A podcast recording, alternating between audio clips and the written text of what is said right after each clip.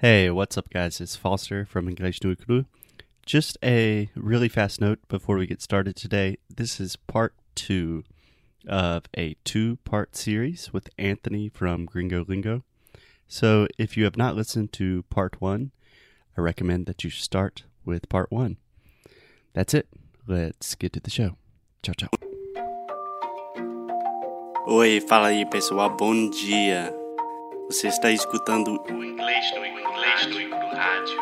I am your host, Foster Hodge. This is your daily dose of English.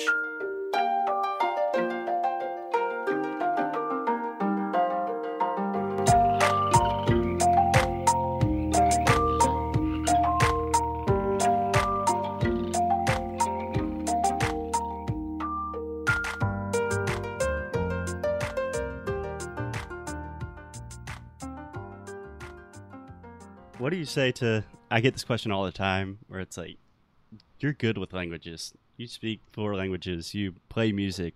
Like you have the language gene. I'm not good with languages." Like ninety-five percent of my students say, "I'm just not good with languages." Studying English for fifteen years at at Wizardry and Cultura Inglesa, studying in school, and I just don't get it. Um, I imagine people make that argument to you because you are multilingual and you play music. Those are two things that people stigmatize you for. Yeah, yeah. Um, uh, I, I give them a bunch of reasons. Um, I normally don't get to say all of them because what uh, I know we won't go into this subject yet, but Brazilians are very their conversation different, so I normally get interrupted by them, Yeah. but, which is not a problem. But one of the things I tell them is that I'm just bored, and my habits, my hobbies are different than theirs. So I love going on Wikipedia, looking up chicken, for example, and then just switching the languages and seeing which words are similar. Yeah. Who the hell does that in their free time? People have friends, they go out, they leave their house. I don't. I, I look at chicken on Wikipedia. so that's why that's why I'm good with languages because sure I don't even know like what what football teams there are in New York, but I can tell you how to conjugate verbs in the Russian past imperfect. Like that's that's what I do. And not Yeah. everyone's gonna like that. So what people have to do is figure out something else that they like and then use English as a tool. Don't make it so you're studying English. Make it so that you're talking about photography, preparing for your Lyft or Uber passengers. The same way I hate math. I'm awful at math. I almost didn't graduate high school because of math. Yeah. I literally can't can't do simple simple math at all. Yeah. But if I need to worry about a trip, because I'm not going to worry about my, my car bill, no, I'm going to worry about my tickets to South Africa. Like, then I'm going to use that to think about math. So try and, if English isn't what you're interested in, use English as a bridge to something else. Precisely. Yeah. Um yeah, I totally get the idea that, you know, we we are weird. People that like languages are like the very, very slim minority. Yeah. But most people communication's just a tool. Languages are just a tool to like connect with other people. So Right. if you like basketball, like start watching the NBA and learn about them, learn how to speak about it. If you like photography, start taking pictures, find an American that likes it. Mhm. Yeah. People like to think that it's. I don't know if it's a cultural thing, honestly, because I've spent like the last three years with Brazilians, so I don't, I don't really know too much about Americans anymore at this point. Yeah. But uh, they, I'm here right now. I'm very, very confused. you, you, it's weird because you have this reverse culture shock, and like you see people doing things in the states, and you're like, "But I did that." It's Like, it's weird. Reverse culture shock is way worse. Way worse. Um, but what what I noticed here is that people like to find something to blame, and I think that's a human thing too. But I've noticed it a lot more here. And so they either like to blame English or themselves, and a lot of times, unfortunately, the teachers. And although I don't really always agree with every teacher's method, I feel like it's it's a combination of those things. So you can't really blame one thing. Um, it's never going to be the English. I know a lot, a lot of stupid Americans, and I, I- feel like a lot of us agree on Donald Trump. I'm not going to make this too political, but he speaks English. Yeah, uh, debatable. Sometimes I understand his English, but Yeah, but like if he if this guy who's just considered by a lot of especially in the United States just a total idiot, then of course these people who are trying their best are going to learn. They're just going to change a little something in the routine. Yeah, precisely. Um, yeah, Donald Trump knows the best words. I have all the best words. Bigly. bigly. His words are the bigliest. uh, um, yeah, I mean, I totally agree that when you really distill it down to its core, there's no valid excuse, like barring some like serious mental deficiency. There's Yeah, no no reason that you cannot learn another language. Like you learn Portuguese. Mhm. Most people in the world learn several languages. Everyone does it. It's not the school's fault. It's not like I don't have some special skill. You're not super talented with something. It's just you gotta you gotta do it. Um, I think it might be a lot of cases less of a talent in learning languages and more of an ability to detach yourself from the language. Because if you're a musical person, for example, and you have this song in your head and you want to write it down, you can't just write down the word for it. You detach yourself from language and you're thinking in music. And that same thing kind of applies to English. Because I don't think water or I don't think agua, and then I think water, and then I imagine my idea of water. I think agua, boom, picture. Like if you can just detach yourself from Portuguese or whatever native language you speak, it makes it so much easier. yeah, yeah, that's a an excellent point, and it's not a like a super easy thing to do. I always get that Right. question, like, how do I stop thinking in Portuguese? But I totally hear you. Like with music, it's like when I'm listening. Like I started learning Portuguese through Brazilian music, and it was Mm. just I was listening to it and listening to like old like. I don't know, like old like sailor songs and stuff like Eu não sou daqui, eu não tenho amor. And it's just like, okay, this has nothing to do with my like American brain or life, and I'm just in this Mhm. different world. And then once you're in there, it's like pretty easy to like get deeper into the labyrinth, you know? Yeah, yeah.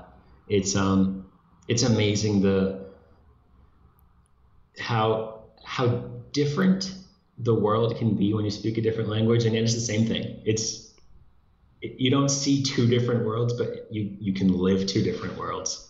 Yeah, it's like two different. I was gonna say like two different shades of color, but then for you that might be a totally different thing.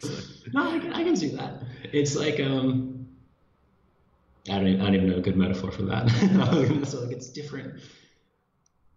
I don't, I don't even know. cool. But I've I've switched between English and Portuguese. Like here at home, for example, Caio speaks Portuguese to me. I respond to him in English. It's the easiest way for us to communicate because we both feel that we're being our most honest self. Yeah, I do the same Sure. thing with my girlfriend. a lot of people here, they're like, whoa, that's weird. Like, do you not understand or does, does he not understand? But no, we do. It's just easier. Yeah, it's just like we're kind of being lazy. Yeah. Yeah. But it's so weird that I can be speaking Portuguese in the United States and my mom will not understand. And I understand that she doesn't speak Portuguese, but at the same time, she doesn't understand what I'm saying. It's, it's someone who taught me my native language doesn't understand me. It's, that's the weirdest part of learning for me. Yeah, it's crazy. It's like a secret code, which is kind of Yeah. awesome. I do love when I'm at my parents' house that I can talk to my students and I'm like, cara. and then I'm like, glad my mom didn't hear that one. Yeah. um, cool, man. So I guess I'll just leave you with a couple of questions. If you could, um, I think we have very similar views on on language and you know some of the best philosophies for teaching them, but I think we kind of have a contradiction that on one hand I say like, oh, learning English is way easier than you think it is, but on the Mhm. other hand, I'm like, hey, the reason I speak several languages and you're struggling with English is because I like worked really hard and I did these things and I really got into it. Um, so on one hand, it's easier than you think, but on the other hand, it's still a lot of hard work. hmm Do you relate to that? Do you have any thoughts on that? Yeah. Um, It's not easy. You know, Yeah. it's easier than you think, but it's still hard. Right, right. I think people don't realize what kind of effort it's going to take. So they're thinking like, oh, I need a I need a push, but then it ends up that English needs you to pull. So it's sort of a weird part of your brain that you're exercising that can be really just strange to handle. And a lot of people ask me as well, they're like, what's the hardest language to learn? And I tell them the second one. There's no Chinese or or Arabic. It's your second language because you're learning not only a new language, you're learning how to separate your your head. So that's why it's so hard for so many people. Some of my students who have studied Spanish before and then are learning English, they have an easier time because they know what it feels like to separate your thoughts. Yeah. So English is simpler. The hard work comes with organizing all this new information in your head because you have like imagine this printer just shooting out words every second and then your brain is just like okay english portuguese english portuguese and then all of a sudden there's another portuguese thing english wait no and then Yeah, it's Precisely. crazy. It's like you actually just need to buy a new printer. Yeah or yeah, need to learn how to like make a 3D printer or something. Exactly Yeah, yeah, I, I totally understand that. It's very rare that I have a student that already speaks another second language that is really struggling with English. You know, maybe they need some like fine tuning or they want like just conversation practice. But my Mhm. students that are just like, I don't get it. I don't know where to go. I'm not good good at this. The English is their first second language. So I think it's more like a Mhm. psychological learning, like the meta skill of kind of learning how to learn new skills. I guess. Yeah, yeah.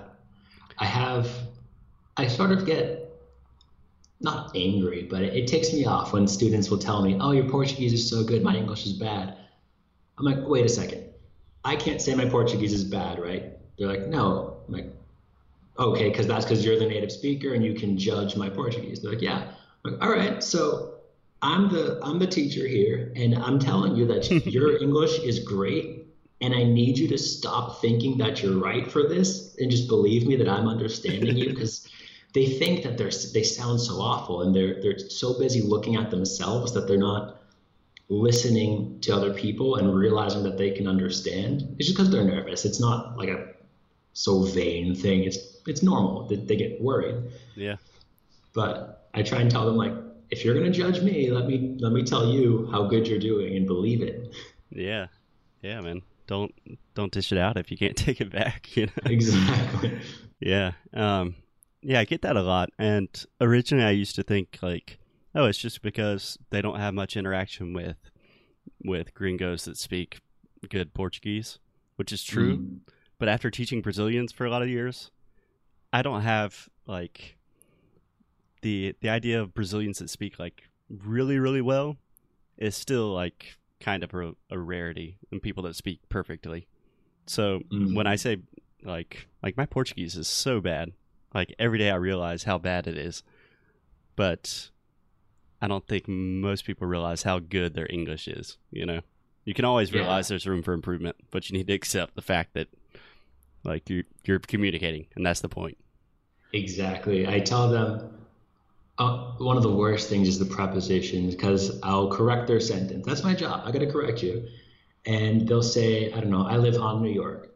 Like, oh, cool. It's in New York. What do you like about it? I, I throw the corrections in just like a little, little subtle thing. So we're not like, oh my God, your sentence was awful. No, I understood what you said. Is it correct? No, but you communicated. That's good. Yeah. Yeah, man. And even a lot of times they catch that and they're like, ah, meu Deus, preposições, não posso, não posso. And then I have to like explain like in, on, at. And then they study that for like three weeks. And their Yeah. English is the same to me. you know? I try and give I try and tell people like find what you're going to use most. I'm not going to say in Oregon, for example. I'm going to probably use in Boston or in Sao Paulo most. So make that your base. If you can say in Sao Paulo, then you can say in Minas, then you can say in this. Don't base it on a rule, based on an example. Yeah, precisely. Cool, cool. So I guess last question: Would you, um, if you could just give a little nugget worth of advice, what would it be for for Brazilians? Not like a maybe a not like a specific thing, but kind of just how to get on the right track, how to overcome shame and not be nervous and not feel bad about yourself. Mm. End on a high note. Let's see. I'd say, especially for people living abroad, I don't know how to I don't know how to say it without sounding sort of high and mighty because I hate using the word native speaker because I feel like I'm sh- trying to show off, but really I'm, I'm not. Yeah, um, yeah. If you're abroad, you're surrounded by native speakers who, especially from the beginning, they understand more than you, which means that it's going to be easier for them to piece together the words you're saying, even if you're having trouble. You feel like you're having trouble communicating um, sort of in a way, don't think that the people understand as little as you do if you're in the beginning. They're going to be able to help you and sort of point you in the right direction. Because if you feel like you don't, you didn't make any sense, okay, maybe if you heard yourself say that, it would be hard to understand. But these people can really help you. Yeah. Don't be afraid to just vomit the words and just get your ideas out because with time you're going to have this idea that was originally a block of clay that eventually you can put into a sculpture exactly but just get the get the damn clay yeah exactly man and i even suffer with that a little bit like learning portuguese it's hard to i mean you feel like an idiot at first and i'm like uh, tudo bem? Vou para a praia hoje. Uh, don, donde está? like throwing oh, some yeah. Spanish or something. that always happens. I don't know why. and people are like, okay, this gringo is kind of weird, but they're like, cara, para esta, para lá, vai and I'm just like, oh, cool. That was successful. exactly. and then you start building off that. You start improving off that people real uh, i like to show people especially my intermediate students who I, I get when they're just leaving beginner and they sort of their schedule changes but they're already going into the advanced is that in the beginning you have this one word that helps you understand the sentence mm, name oh what's your name okay i got that when you're going towards the advanced, you have the rest of the sentence that helps you understand this one word that you maybe wouldn't understand by itself. So you sort of flip the situation yeah, as you go. It's inverted. Yeah. Mm-hmm. Yeah. That's fascinating. Very good point. Um, cool. Awesome. Anthony, I don't want to take too much of your time, but really appreciate you coming on the show, being the first guest. I think you'll be uh, a hard guest to, to follow up. That was a good, uh, fascinating conversation. Well, thank you very much for having me. I uh, look forward to keeping up with the podcast and definitely going to give it a listen to and hope to hear a lot more coming from you. Cool, man. I appreciate it, Anthony. I will talk to you later, man. Ciao. All right.